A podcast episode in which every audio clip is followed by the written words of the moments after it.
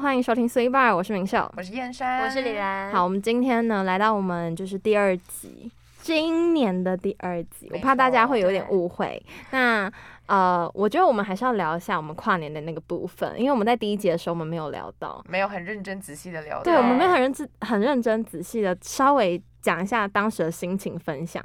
所以呢，我们今天呢，我们的呃主要内容呢，我们还是会讲，可是我们就是还是要分享一下我们当时是怎么跨年的。好而且我觉得我的跨年故事非常精彩，所以有人要先分享一下自己的跨年故事。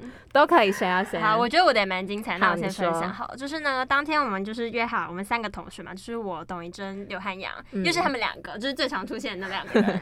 对，然后我们就是约好说，就是可能一起跨年。其实我那时候预想说，大概是。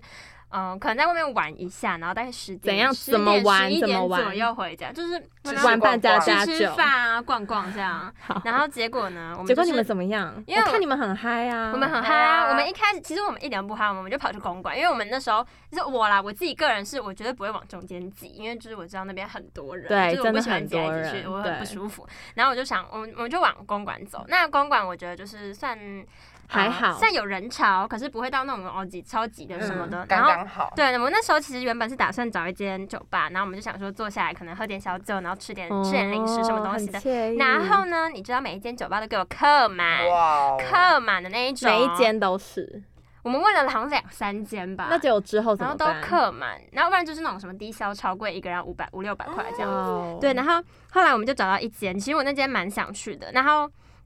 那一间就是我们进去，然后他就跟我讲说，哦，现在目前没有位置，然后他就说大概嗯十点半左右会有位置，他就问我们说要不要等，然后我们就说好啊。我们就先留名字，嗯。然后我们就在外面开始四处流浪哦，流浪到淡水这样，没有。四处流浪，然后你知道我们最最好笑的流浪去哪里吗？去哪里？我们流浪去不是我们保流浪雅，不，我们流浪去流汗了教会。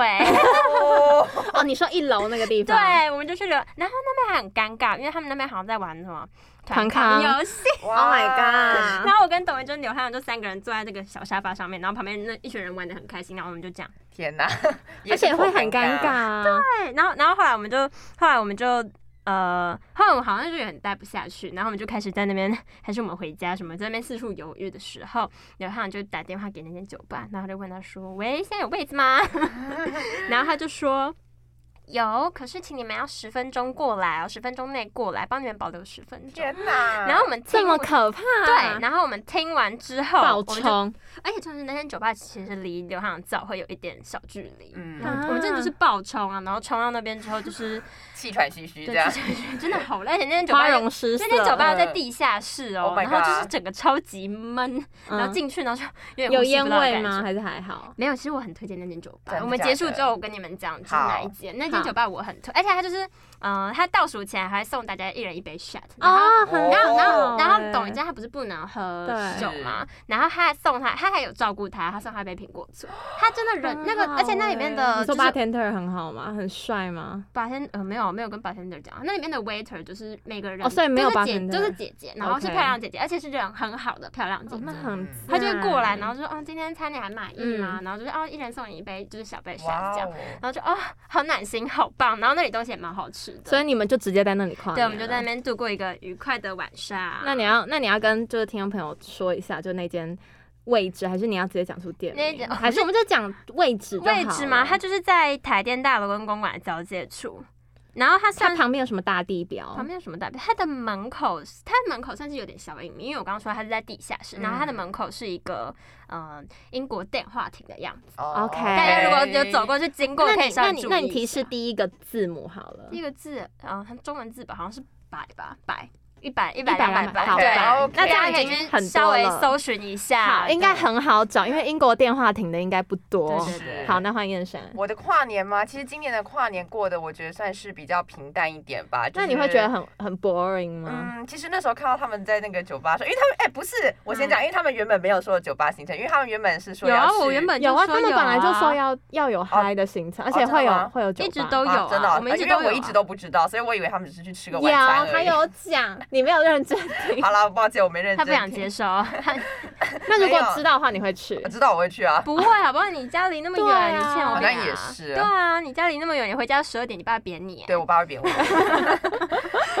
啊，可是不要乱编。哎，没有，你回家已经是一两点啦。对啊十二因为他们如果点都还结束跨而且那时候有火车吗？嗯，有啦，可能会加开班次。哎、你知道那时候，哎、那时候我突然想到一个很好笑，嗯就是那时候晚上，呃，捷运是开四十二个小时嘛，我记是得。然后那时候好像公车没有开到全线，没有啊，对。然后董文珍那时候他就是起 他他勾事儿。没有没有他没有起勾事儿，他是他是那在那时候在查公车时刻表，然后他就说，哎、有一班公车它快到站，然后他就开始狂奔狂奔，然后我跟刘浩就慢悠悠的走进那个捷运站，然后去上个厕这样。嗯然后后来呢，我厕所出来，然后刘汉就说，抖音侦探好像没有等到公车哎、那怎么办？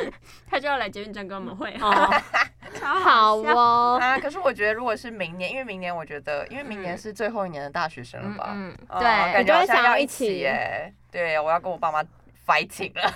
哦，我以为你要跟你爸妈一起，你。爸妈会不接受吗？不是啊，因为他们没有办法接受小孩子在外面过夜啊。又没有要过夜，我们可是要过夜，我们只是跨过那一年，我们跨完年就各自回家。可是他在外面玩，就基本上等于要过，因为他回家已经两点，很累了。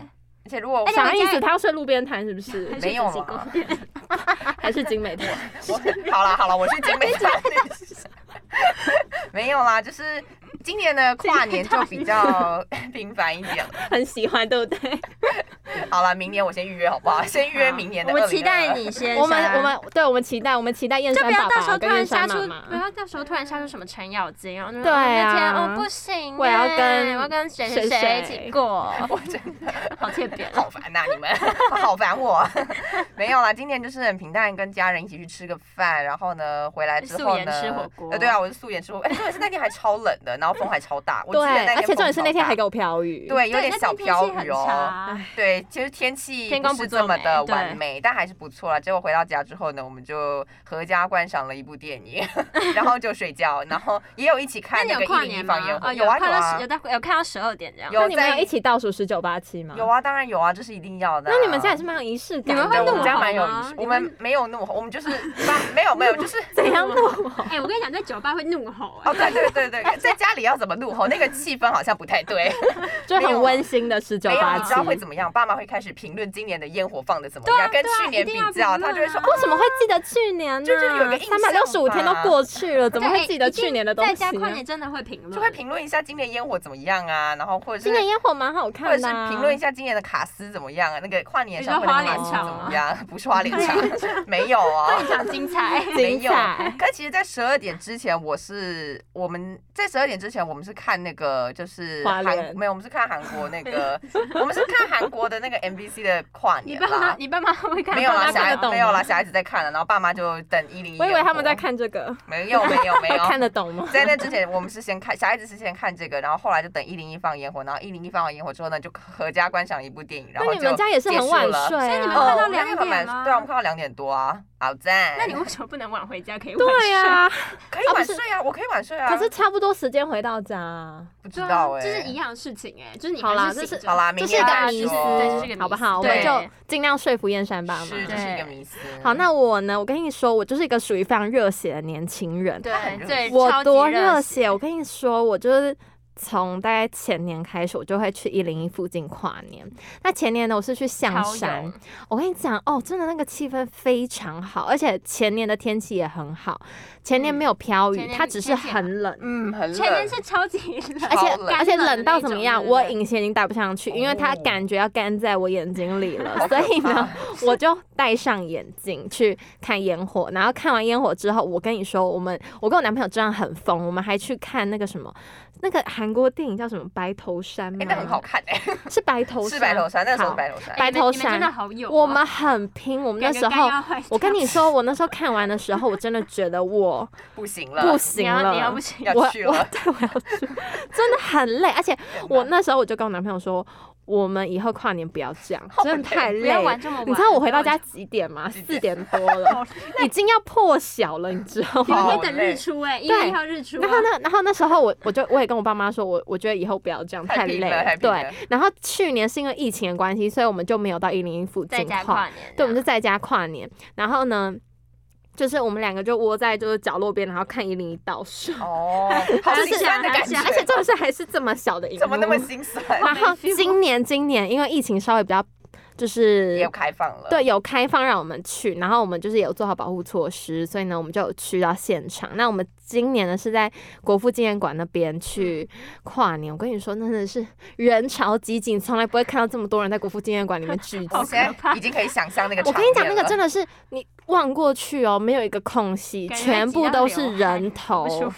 全部都是人头，而且更夸张的是什么？我们前提前一个多小时到那边，然后呢就开始给我飘雨，然后我们看那个气象预报，降雨几率是多少？三十几趴而已，然后在那边给我飘雨，气死了。然后呢，结果之后十二点他是写十三趴，我就想说好，一定是在我们跨暑的那个当下，嗯，跨跨年跨年的那个当下呢，它就会停止，就是瞬间 stop，不会再下雨。结果想的太美好，我跟你讲，那个下雨呢，直接让那个云呐、然后旁边的雾啊，旁边超雾的啊我跟你说，那个烟火啊，那个中间不是有那个很多爱心吗？对啊对啊对啊，那个紫色爱心完全看不到哎、我只看得到紫色的烟。然 后那时候真的是，可是我觉得还是很漂亮。我觉得我们那个角度已经算很不错，因为我知道有些人的角度是完全都看不到。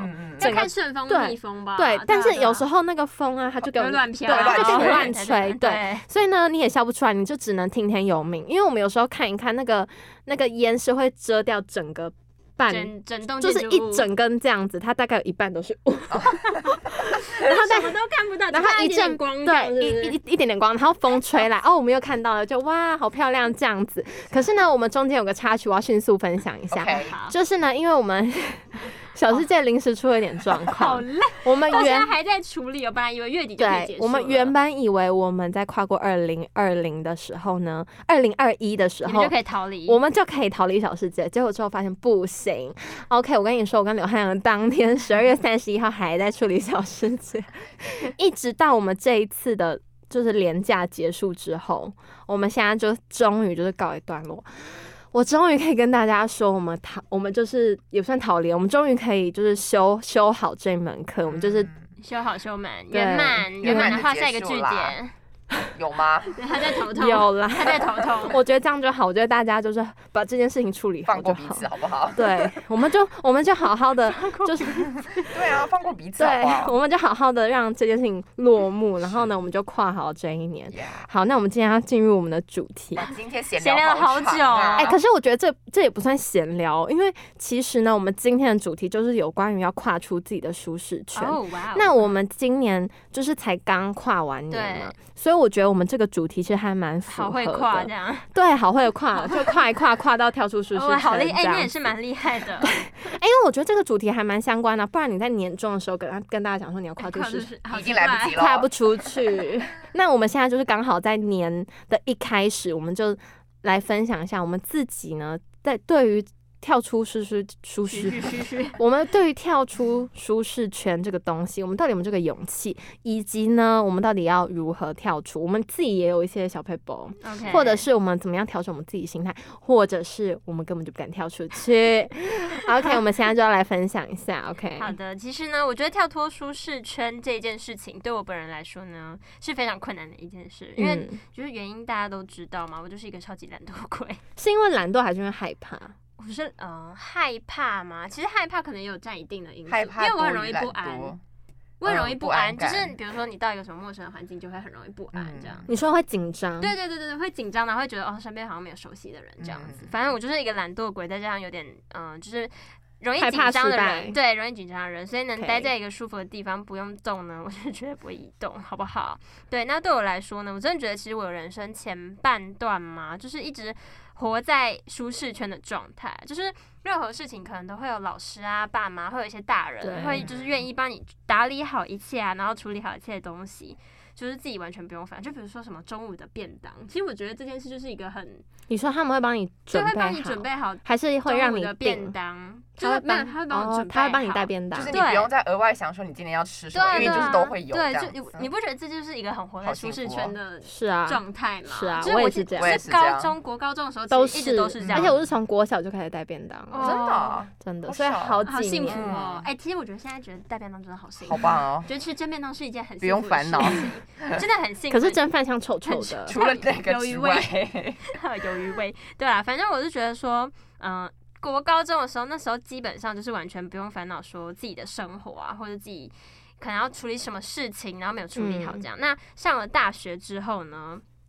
嗯，我觉得状态就改变很多，因为上大学之后，我爸妈其实基本上就是完全不会问我说学校课业的事情，嗯，对，，那他们因为也没什么好问的。他们也不会要求说要看成绩单，他们哦，这个这个，呢我觉得很特别他。们完全不会要求、欸，他们只要觉得没有收到旷课的那个通知单就 OK。没有，其实就算有，他们感觉 收不到，因为学校寄信不是很容易没有寄到嘛。我不知道为什么学校学校信件有有点容易 就是行政问题 lose 这样，就是有时候可能会没有寄到。对，那呃，可是他们也不会一直吵着跟我说，哎、你今年成绩单没有给我啊，或者说你今年就是嗯旷了这蛮特别的，嗯，对对对，那其实呃，就算我爸妈没有管我，可是其实我该去上课，我自己还是会有乖乖照，做啊。就是你对你觉得还你还是乖学生啦，呃，基本这在这方 面，在这方面，对，基本上那对。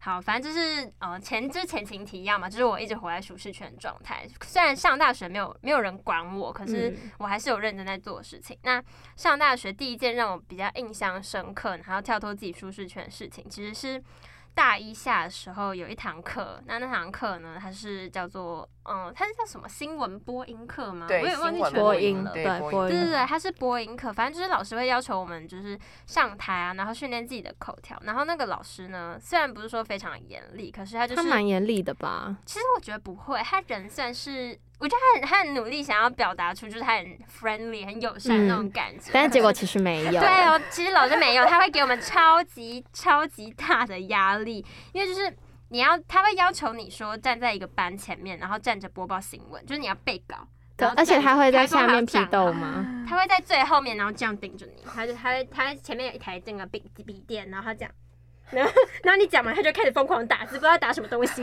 你就会超级紧张。就是等一下对批斗你的内容啊。对 对，然后如果如果你中间卡词，就是卡词、忘词或者是叫你吃螺重来，也不是不会重来，你会在全班面前很尴尬。为什么要很尴尬？大家都会卡螺丝哎啊。可是我觉得很尴尬，我不知道为什么，就是他是你要站在全班面前，然后就是要对大家眼对着大家眼睛。然后哎可是我觉得我们那班还好，我觉得我们那班比较友善，因为我们也会要到前面，可是我们卡词就卡词，我不知道，我觉得我那个我每次上那堂课，我真的压力山大。你会肚子？痛，对不对对？啊，我每次都肚子绞痛，你知道吗？都呃那个刘汉阳会啊，刘汉阳会肚子绞痛吗？他他跟我会一样会肚子超级绞他痛啊，会流蓝色的汗。而且那时候因为那一堂课就是其实你们几个都没有选，对我们没有选。那时候有选客人就我跟刘汉阳。对，哎，没有啊，我们后来是加选你们啊，而且你们而且我们是加选不同老师播音课，对对对对对。那时候只有我跟柳汉，所以我觉得我的那个不安感就又更高了，因为我觉得我前面有讲说我们我们我是很容易紧张的人，好，然后就不安感，台下都是陌生的视线。嗯，然后呢，其实那时候期中的时候，我一直在思期期初的时候，其实我就有有在思考，说我到底要不要退选呢？因为其实都还来得及啊，退选，尤其是刚开始的时候。而且我记得那时候我好像上过一两堂，然后那个老你就觉得不想要了。那个老师其实有跟我们说，他如果如果你不是一个什么很喜欢说话的人的话，你可以尝试就是退学没有关系这样。他哦，我觉得讲这种这种话的老师都让人压力好大，所以他就说没关系啊，我这堂课就是你 对你你不用来上，我不需要你们这些，就是你们你你们没有兴趣来，我们不强求，你们想要来上就来上，不想来上的话，你们就可以退选。但是也对我来说没有什么影响。但是也在另类情绪勒索你。这样子，我会觉得反向不是，然后我就觉得很可怕，你知道吗？嗯，对啊对啊，反正就是 我不知道，我现在想起来。可是这也是 好的，就是对我们一种历练呢。是啦对。，然后呢，那时候我也不知道我哪来的一股勇气。我我就觉得说那股勇，好，其实我觉得那时候我的想法应该是说，因为那堂课其实大家都还蛮想选的，因为那个老师算是一个三立蛮有名的主播，是，对，然后他就是那时候好像很多人说什么哦，那堂课老师很帅啊，什么东东的，所以你是因为帅？也不是。哎，你我这个人真的不能那么外没有，貌。我见过他了。我自己本人呢是觉得啊，还还行啦，还不错。可好好讲是不是这个不是原因，这个不是原因。我那时候想想到的第一点是，这堂课其实是很多人都想要选的课对，然后这个老师其实他也有一定的资历，对能力，然后可以。可能好好教我们播音这件事情，然后再加上呢，如果我走了，刘汉就是孤身一人，你也是蛮有义气的呢。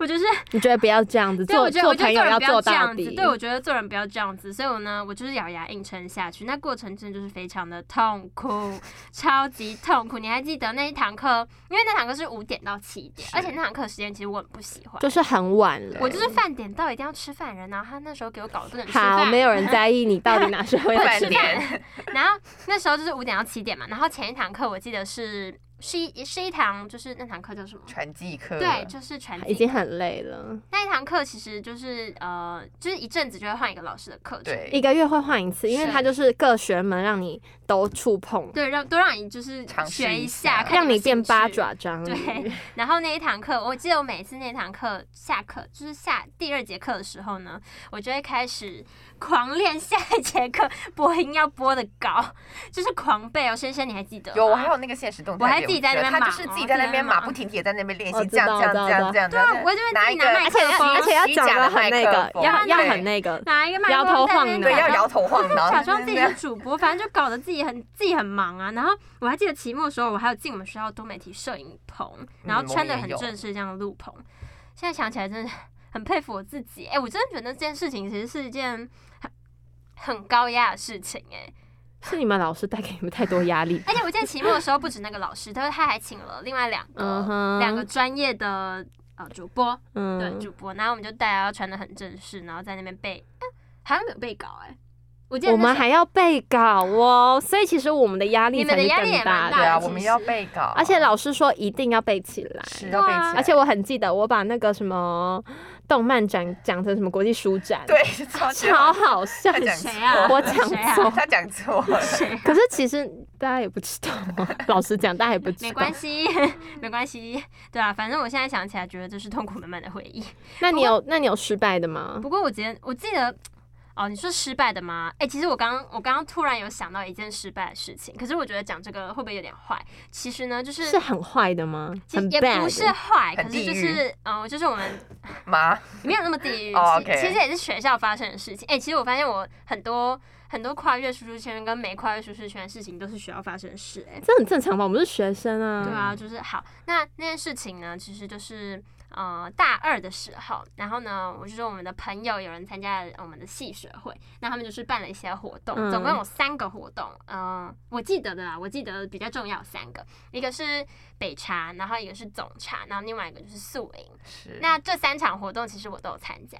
对，你都有，你我很棒。都有参加北茶，北茶跟总茶其实就是呃那时候就有认识的朋友说问我要不要去，然后我就想说哦好两个人一组，那好 OK 我就陪你一起去。嗯然后宿营呢，宿营那时候其实宿营我其？实有犹豫一下，然后因为他还要付一点钱嘛，对然后再加上还要跑很远这样子，嗯，然后我就是最后也是说我 OK 我要参加。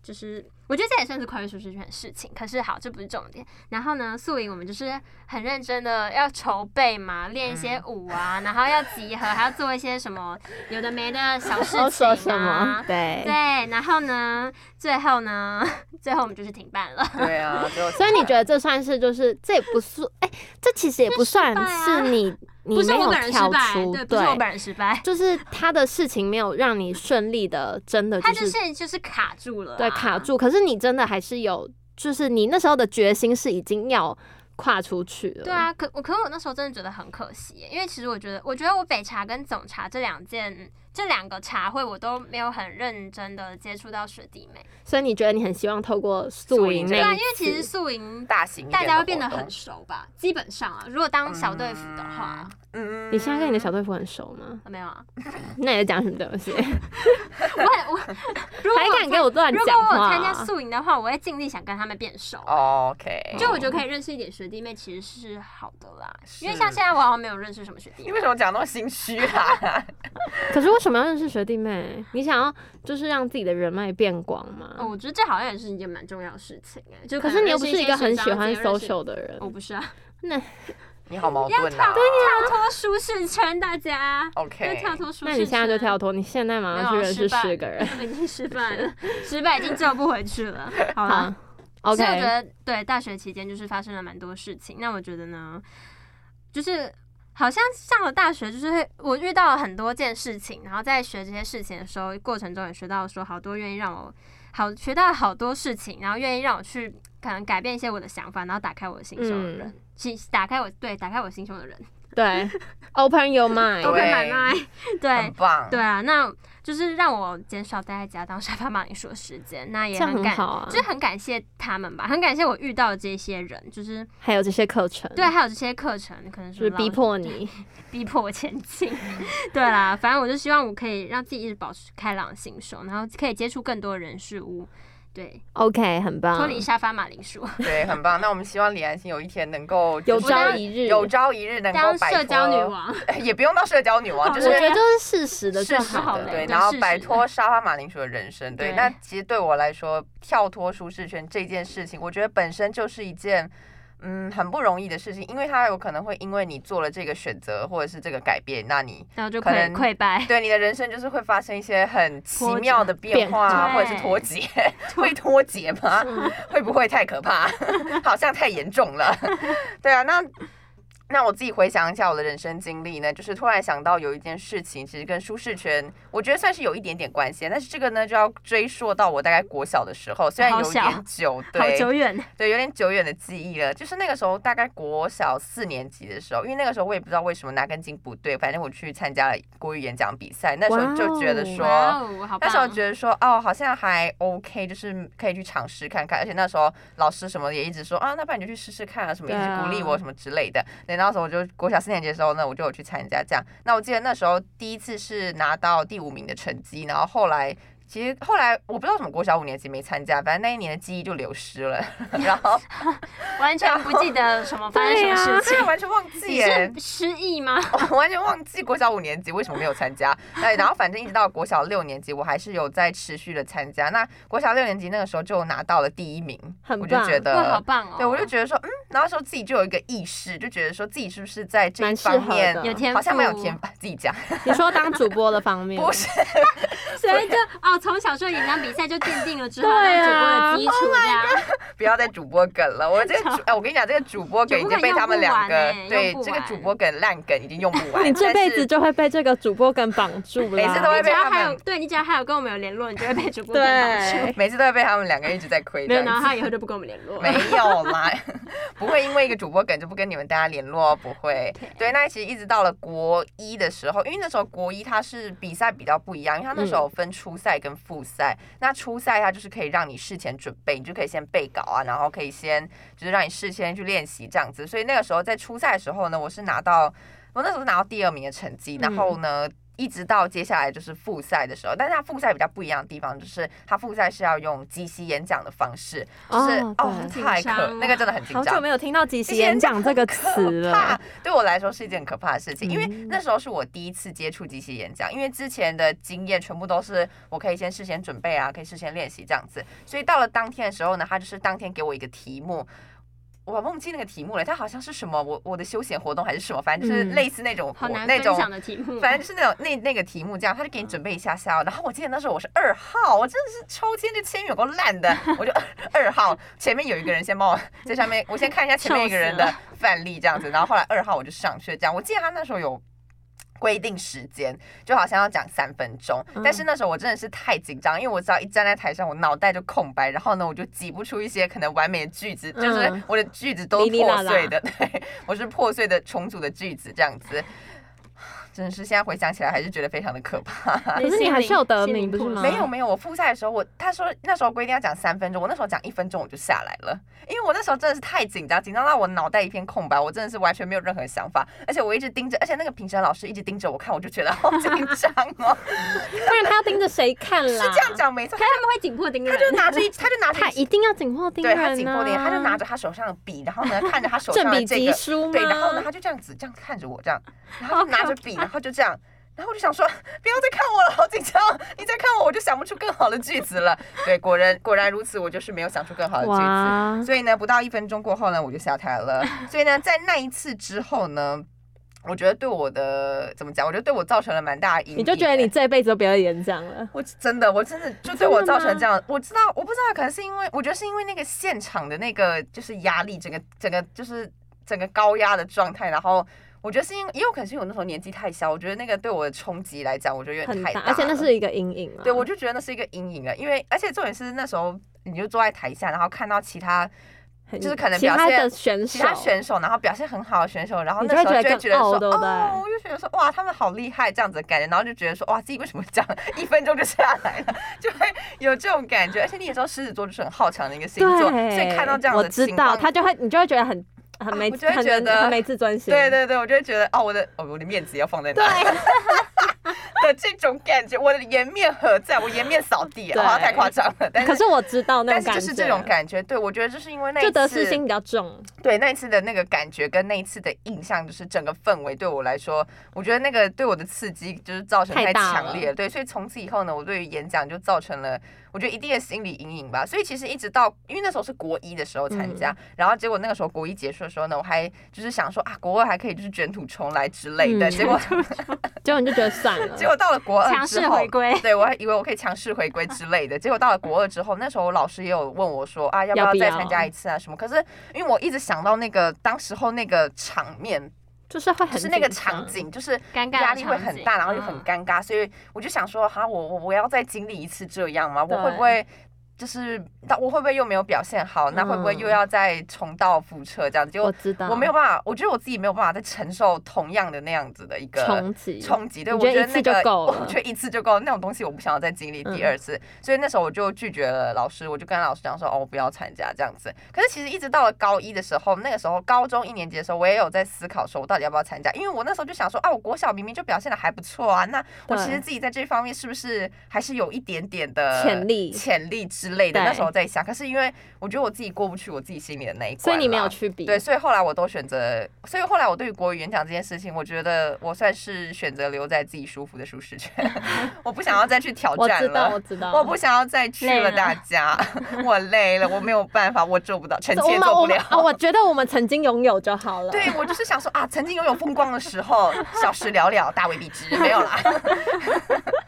就觉得说曾经拥有那样美好，我们要把美好的回忆就是留下来，那痛苦的回忆呢，就让它过去吧，那也不要再痛苦一次了。我是这样觉得啦。可是我有时有时候会想说，那如果我那个时候选择就是离开我的舒适圈，就是我选择去参加，那会会不会会有不一样的又有结果不一样的结果？嗯可能我又发现自己的，可能我发现我自己在这一方面更厉害，或者是啊，我又发现我我又我又我又要再痛苦一百次这样子。那如果现在有这个 机会，你会想要？不会，不会。我现在不会想要啊。可是我觉得这真的需要时间，这不不一定代表说你这辈子都不演讲，因为像我们现在在做这个广播，它其实也算是演讲的一的，对，它也算是一种对另类的演讲。的方式对啊，所以我觉得你已经算是在努力跳出呢。我们只是因为没有排名的关系，嗯所以就是大家会比较 easy，比较轻啊松。对啦，因为那时候还有那个名次的压力，就哎，那那时候会有竞争关系对，那时候会有竞争关系，所以啊你的那个那真的心态很紧，会不太一样，因为像现在是比较 chill 这样子，对，比较就是 chill 一点。跟听众朋友聊聊天的这种感觉，所以就比较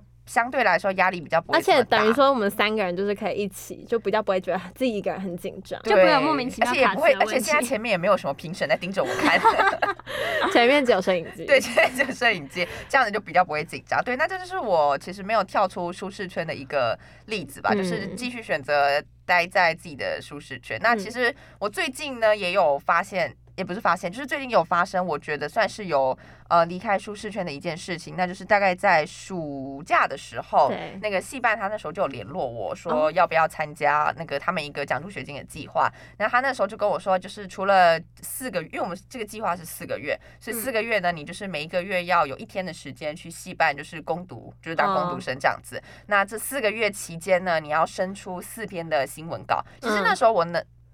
在犹豫的点，其实是因为我新闻稿作为新闻稿，因为我本身不是一个特别，喜欢写东西的人，我会觉得这东西有点麻烦，而且还要规定说大概八百多个字，其实那其实没有很多，啊对，其实真的没有很多。可是我就想说，哈，我而且还有钱拿哎、是这样讲没错啦，但是我那时候就想说，因为那个演讲或者是一些活动，因为它是要写跟新闻系有关的一些演讲或者是活动这样子，所以你要自己去找，你要自己去挖掘，而且你要很认真听。你除了要很认真听，讲的好像平常我们都没有很认真是啊。对啊，我们可以讲这么理所当然。可是真这是真的啊，这是真的，就是我不是只有我们，OK 啦，就是挑自己有兴趣的听。对，有时候我们也是有兴趣，对，挑有时候有兴趣的听这样，但是因为你也知道，就是因为我们这个公，我们这个奖学奖助学金的计划其实有很多人，所以其实你比如说，因为学校演讲可能就那那一些，或者是跟新闻系有关的活动就那那一些对。对，所以呢，你要就是怎么讲，快很准，就是可能这个活动一出来的时候，你就要马上在群组说，哎，这个我要这样子。你如果晚了一秒钟，你就会被别人哦抢走。那被别人抢走之后你呢，你要在想说啊，我到底要写什么题目？而且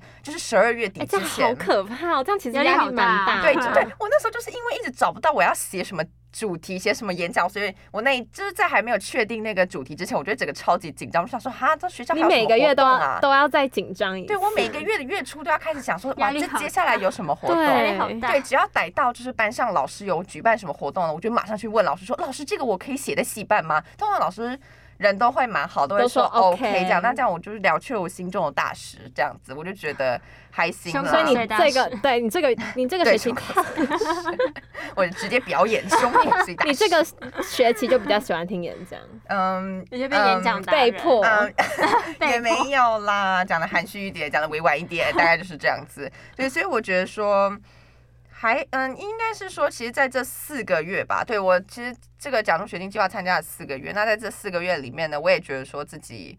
在写新闻稿方面，我觉得有算进步啦。比起第一次啊，因为我还记得我第一次写的时候呢，就是我没有乱写，就是因为我还抓不到那个方向，所以我第一次交上去的时候，我被退回来。真的哦 你被退稿，我被退稿，我大改特改，因为我第一次还抓不太到新闻稿到底要怎么写。因为其实写新闻稿，其实大一就有上过集采的课，但是因为真的是时隔太久了，直接失忆。也不是说你是有点偏向自己在写心得，不是在写新闻稿，对对对，有一点像是那样子的感觉，就是有点写新闻还稿真的要一个 feel，要有一个 feel，因为他要写的很客观，对对要写的就是对要写的，你就是只是在陈述一个东对，西，你要很陈述一。个事情，对，所以那时候还抓不太到那个方向怎么写，所以第一次呢就是有被退回来，可是之后三次就是没有被推，然后就是也很顺利的，就是交过去交过去了，对，也嗯然后就是就是他会审稿，但是审就是要改的东西也没有到太多，就是基本上那个审稿的姐姐会自己改这样子，对，所以我就觉得说错那还会偷偷的大改特改吗？也没有啊，后来我有去看，都没有大改特改，就是都改一些小东西小而已，用词什么标点符号或者小用词嗯之类的。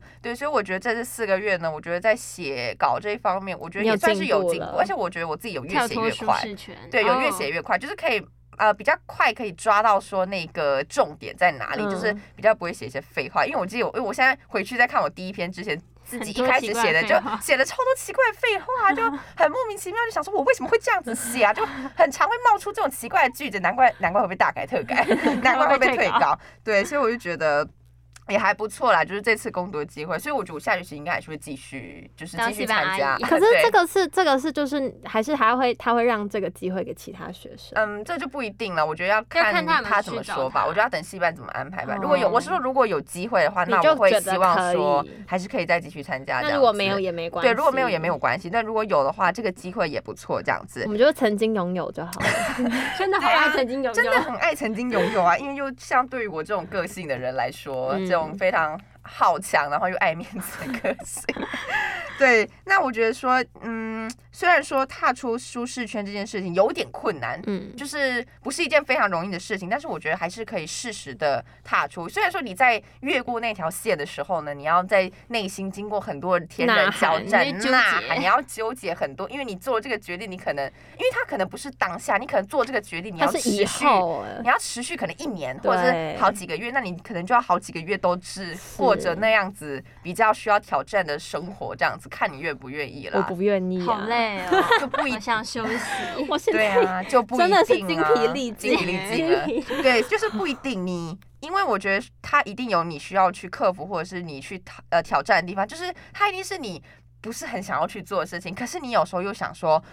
可能有时候是为了一搏些，对你可能放手一搏啊，或者是为了一些讲利益，好像有点太，就是为了一些经验什么之类等等的。利益也是一种，好了也是一种让你向前动对对力、啊。好了，也是啦，虽不要伤害到别人就好。虽然说这样讲有点太社会，但是就是但就是这样，OK，现实就是如此这样子。对，我觉得你如果成功的踏出那个舒适圈，那你在从中间学习到的东西，那最后全部都会是你的，就是都会是你可能未来的养分啊什么之类的。这就是我自己一个失败败跟成功的例子。那明秀呢哎、？其实我自己失败的例子蛮多的，哇 哇哦！因为其实我这个人跟燕山有一点很像。我其实呢，那时候是在我国中的时候，我那时候很多的潜能是在那个时候被激发出来。你知道，我那时候就是先在国一还国二的时候，就是先去参加英语演讲比赛。是英语演讲比赛是要你用全英文的方式去写稿，然后把你写的那篇稿背起来，这是第一个。然后这是第一个比赛，然后第二个比赛呢，就是像刚刚燕山说的会有即席演讲。哦超可怕。而且重点是那个即席演讲是在你一讲完的结束之后，你要立马就是准备，你要先抽签嘛，然后准备好你下一个即席演讲要讲的题目。嗯所以等于说你自己在演讲那个过程中，你就已经要先稍微思考一下，你等一下要讲的即席演讲题目是什么。你不停动脑对，哎，要不停动脑。可是他不会完全公布给你，他我记得他好像是你一讲完之后，你才会知道你的题目是什么。哦，你才能看，所以你在那个时候，你就要先 ready 好，你要准备一个大概通用的稿子，就是你只要懂主题套进去，通常那个稿子就可以用嗯对，可是呢，怎么讲？我那时候为什么会想要参加这个比赛？是因为我姐姐她自己也是英语演讲比赛，而且她有她有得名，对，哦她有得名。而且那个得名是很难，因为我们总共呢有二十几个班，嗯然后二十几个班里面呢都会派两到三位去比，所以等于说那个比赛是蛮庞大的比赛，就参加人数蛮多的。嗯那你要真的要得名的话，其实很不容易。你要脱颖而出。对他好像他好像有六名还七名会得奖这样子，所以其实那个比率是很低的。那那时候我就是我那时候真的是因为姐姐的关系，所以去比赛，然后那时候我也背了很久。我跟你讲，即兴演讲真的是非常。非常非常可怕的一件事，而且我觉得中文的即兴演讲就算了，毕竟它是你的母语，还是英文，你至少要讲得出来。可是英文你要么会，要么就不会。那我觉得，我觉得在学生时期的演讲，你最需要的就是你不要怕你自己不敢讲，嗯你只要敢讲，我跟你说，你通常得名的几率，你非你通常不得名的几率会非常低，因为老师就只会看到说啊，你这个人是敢敢讲，而且你讲的句子没有太太奇怪。太奇怪的话，你即便没有讲的很好也无所谓。是真的，就是你只要大概可以叙述，你只要大概可以叙述一个样子就好了然后，自信的讲出来，，自信的讲出来。那我那时候哎，我觉得有自信。我跟你说，我那时候就是这样。其实我自己都不知道我在讲什么，而且我很记得，我很记得我震惊的乱讲话，也不算也不算乱讲话，就是会比较呃怎么跳，痛一点，就是会对会比较跳痛一点，然后你你的那个故事会变得很离奇。那个故事变很离奇，因为它是英文。然后我还很记得，我那时候因为那我们不是都会有英文课本嘛，然后我就随便背了一句英文课本上面的句子，然后套用在我最后的结语上，因为那个那个就是你用什么主题，你都可以套用那个句子的结尾，的结尾，就是一个很通，就是一个很怎么讲？就是很通俗的 ending，对，很通俗的 ending。然后你只要讲出那一句，大家就觉得哇，好棒！怎么会想出这么棒对，而且？老师就会觉得说你有在读书，你有在把平时学的课本上面的东西套用进来学。以致用，哎学以致用。我跟你说，我那一次欸，我那一次真的是。就是因为自己就也很认真嘛，而且我们事前还要培训，所以呢，我那时候就得了第五名，其实是还蛮不错的。就是在众多人里面，而且还是英语演讲。你知道那英语演讲，有些人真的是很那个，就是他明明他自己就是在原生，他原生家庭就是可能在美国或什么的，然后给我来参加比赛，他讲的满口 A B C，还可以这样吗？他居然还他就是一定可以得名，可是我觉得这就是比赛有时候会有点不公平的地啊，方，没办法，他没有办。法去筛选这些同学，就是就是这样。好，没办法。哎、我可以在这些 A B C 里面我得到第五脱名、欸，颖而出算蛮厉害，我土生土长的台湾人。人 好，那接下来呢？因为就是被激发一些潜能之后，嗯、比如说什么像啊，我还很记得老师派我去比那个什么厨艺大赛，要我去厨神，要我去当 cooking 妈妈。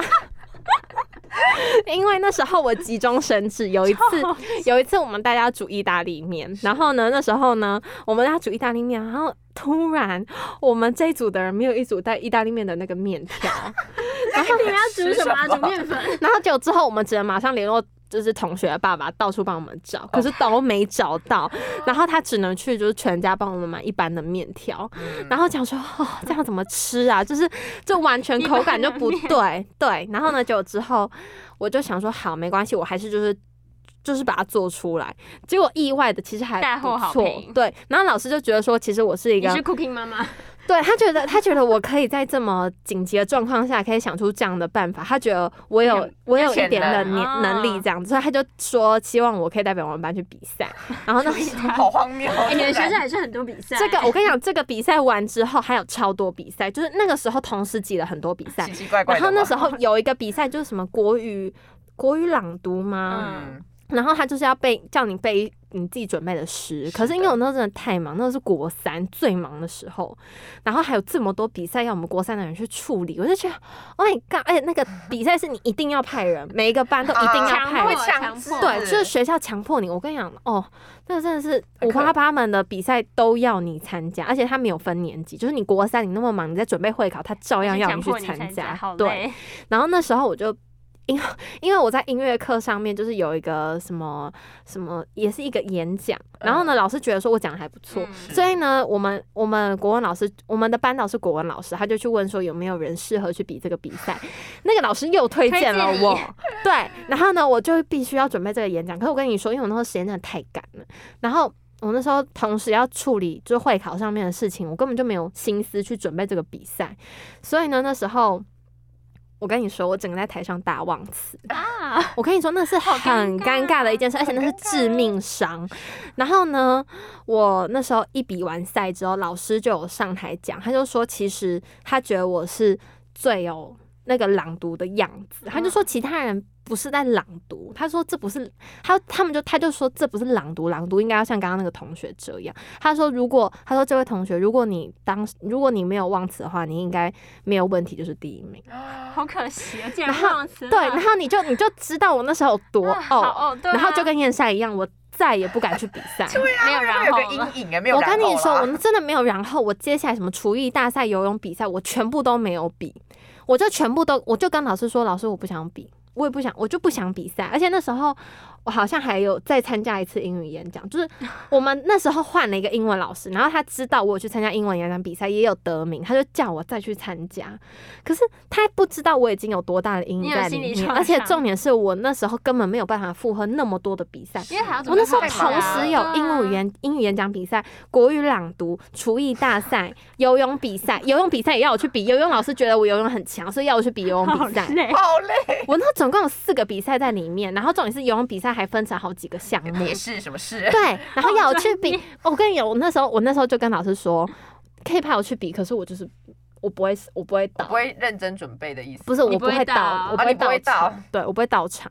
然后老师到最后就知道我这个状况之后，他就说，还是我们就是让其他人另参，另就是寻高明，对，我们就请其他人来参加，就是把这个机会让出来。然后我就觉得说好，所以呢，在那段时间，我是非常惧怕参加任何比赛的人，而且我非常讨厌比赛。我就觉得说，比赛这个东西，它就只是一个非常知识化的东西，它也没有办法断定你到底这个人是厉害还是不厉害，它就只是一个，competition 就是一个一个评审很主观的。competition，我觉得那就是一个评审很主观的东西，就要看你表演表现出来的东西，评审喜不喜欢。对啊然后反正我觉得评审的喜好，对，我觉得那就是一个阴影，而且我觉得我没有办法 handle 那么多事情，就是我你同时太多啊，对我可能只能做八十分的事情，可是那个东西要我可能做到一百五十分，我就觉得我没有那个能力，你知道吗？对，然后然后那时候又受到这样的打击，所以我就超害怕比赛，你就不要了，对，我就不要了。通通不要，真的真的不要，可是之后之后好像也没有什么太特别的比赛。我觉得 Cooking 妈妈已经很特别。我因为我之后到高中 好可惜没有去参加 Cooking 哎。对我好可惜。可是我那时候到高中的时候，我就觉得说我自己还是要有点改变。我还我虽然没有参加太多校内的一些比赛，可是我觉得至少在读书这方面，就是在排名嗯，读书的，哦就是成绩的排名。另类的超越对，它也是一种比赛，而且就是你要自己超越你自己的那种比赛。呀，对，所以我其实在，这个比赛才更难吧？对，这个比赛可因为可是这个比赛会很有成就感。对会很有，而而且它不会在那个当下让你有那么多的压力，它可以有，你可以有很多的时间去准备。它时间是可以拉长的。对，它时间可以拉长，虽然，痛苦也会跟着拉长，可是我觉得它带给它带给事情是简单，对它带给你的成就感会超过这一切，所以我觉得这也算是另类的，就是我有把这个不好的经验就是不想跳出对，然后改为就是另外一个。可是我自己觉得我还是要改变的，就是关于嗯。比赛这件事，因为我现在看到比赛我还是蛮排斥的，嗯，就是我就会觉得不喜欢。对，那我还另外一个是我真的有跳出舒适圈这件事情呢，是在我大二的时候，就是那个那叫什么哪一个什么东西？新闻英文啊？新闻英文哦，哇哦，新闻英文那时候，我想大家都还有点印象，就是 在我大二上的时候，我就跟大家说，对我就跟大家说，我真的会努力把它读完。可是因为我那时候真的太害怕，而且那时候还有另外一门课，就也让我压力很大，叫做什么传播理论。对传所以那时候呢，我就觉得两个那么重的课，我觉得我没有办法同时 handle 在一起。嗯所以呢，我那时候就还是就是，先跟他 say goodbye，先暂时跟他暂时拜拜，休息对我今下。天暂时的跟新闻英文先说拜拜这样子。但是呢，我下学期的时候，因为我就听到很多同学说，你其实只要努力读，老师通常都会让你过，他不会，他不会太要求你啦，他不会太，但是他的不要求你不是说你真完全不用努力那一种，然后考个二三十分那种，不是，就是你可能考个什么六七十那种，老师还可以稍微就是稍微体谅你稍。微对，或是对放放你一马这样子，然后给你一个还不错的分数这样。那我那时候想说，好，那我就来试试看，毕竟我英文也没有到真的很差。然后呢，我那时候就真的，我那时候真的是狠下心来，就是读读对自己新闻很英文。，Oh my 对 god，我那时候真的是很认真的在读。怎么讲？他很认真呢，就是我可能六日的时候还会去什么星巴克那边背英文文单词，高中生对，对，真的真的是高中生啊！而且我我我就是每一每一次一下课，我就会把老师所讲的那些呃今天的进度的英文单词全部先抄起来 Oh 然后开始狂背。就是你可以看到每一堂课，就是老师可能有时候会。偶尔会跟老呃学生聊个天啊，嗯。或什么的，你就可以看到我一直在背英文单词，因为这这没办法，就是那堂课。那堂课就是要我们这样，嗯，所以呢，老师之后呢，而且重点是老师还记得我，然后就觉得超紧张，因为我上学期就是没有继续上了嘛，啊其实蛮明显的。每次点名都没来啊。对啊，就是每一次 也没有没没有点名啊，就是我就我就是已经在上面上面的，东西就是写说我停休啦，嗯所以就老师也知道我停休这样子。那呃，所以下学期老师对我的印象就会很深刻，然后就觉得老师就会特别 focus 在我这个学生上。其实我压力超大，关注哎，你就问题儿童，没老，然后那老师就会老师就会说，哎、其实明秀啊，你你的表现其实还不错，你在这几次的小考的分数都拿很高。嗯然后呢，然后我就觉得，哦，被啊老师被老师 夸奖了，你知道吗？而且我会觉得说，老师其实也是心胸很宽大，他就是也不计前嫌，然后就是也没有说 啊，因为你是之之前停停休对，所以所以我要害你，然后我要给你很低的分数，对，邪恶老师完全没有。其实我那时候还蛮讶异，我真的是，哎、我可以讲出名字吗？呃，不可以，不可以吗？哦没有啦，我觉得可以吧。我觉得，我觉得就是特别感谢子瑜老师，就是虽然他虽然这个这位老师他真的是非常严格，嗯可是我觉得至少在这个部分他没有为难我，就是对他没有，他没有，他没有因为我的懦，就是那当时有点懦弱，然后跟有点不敢面对，然后下学期我在修的时候为难我，然后甚至就是还可以看到我的努力跟改变，然后给予，哎、我还称赞你很棒。他最后给我的分数其实是很高的的，好好。但是我自可你很认真啊，对我自己也很认真，然后我就觉得说，其实这也算是一种还蛮跳脱的吧。我觉得嗯，我大可以，我下学期也不你也不修，上啊，对然后可以都选都选轻松的对，都选轻松的啊，对，都选轻松的，这样也可以。可是我又觉得说。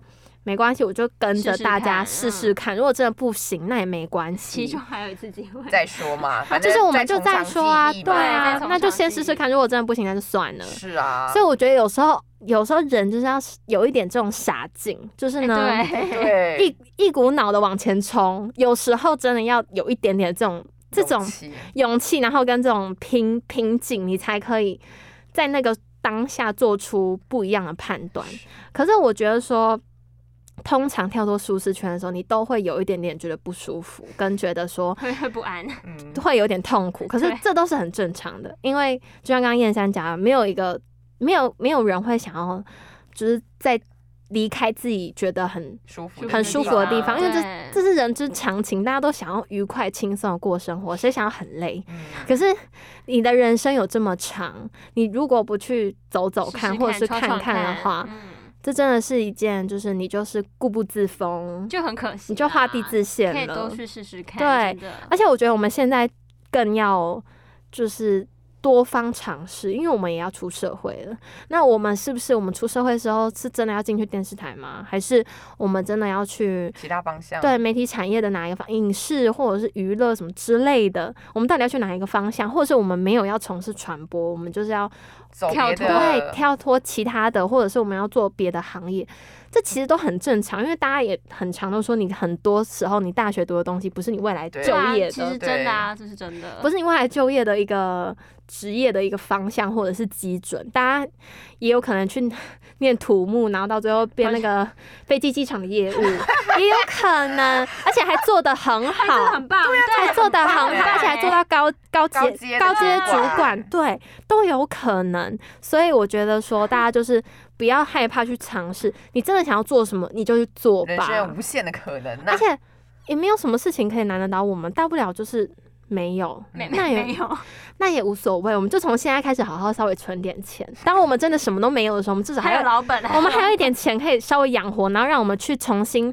寻找自己的方向。嗯对，所以我觉得我们未来也是要好好加油。毕竟我们已经大三，现在已经要迈入我们大三下了，即将就是要挥别我们的大学生 Oh，my god！而且大四大四其实我们差不多就要开始找一些实习。实习，那我觉得实习的时候，其实有时候大家在听我们的节目。大家也可以多方的去尝试不一样的实习，不是说你现在读传播，你就一定要做跟传播相关的，定对，嗯跟传播相关的实习都不一定。你可以比如说，可能去跑跑看一些什么电商，或者是一些什么，妈，也不是 Cooking 妈妈、哎 Cooking 妈妈也可以啦，你可能可以去考一个什么丙级的厨师执照，对那也很错啊。棒对啊，那个也是一个技能对啊，好啊，像也不错、对不对？？而且那也是高薪啊，对不对？嗯所以其实大家就是还是要努力啦。我觉得那是真的是需要一点勇气。我现在还是在充电当中，我觉得我目前勇气好像有点用完了。啊，没有，它它可以慢慢慢慢积嘛，对，我们现在就是要慢慢充累积电，累因为现在也是要慢慢步入我们的期末，然后之后要进入我们的寒假，所以我希望呢，就是大家可以在这段时间就好好思考一下自己人生未来的目标，然后我们重新在这一年就是定好自己的目标，然后看我们要用什么样的方式跳出我们的舒适圈。好，大家加油！最后不要忘记怎么样呢？订阅按赞、开启小铃铛。好，大家拜拜，下周甜蜜相见喽。拜拜。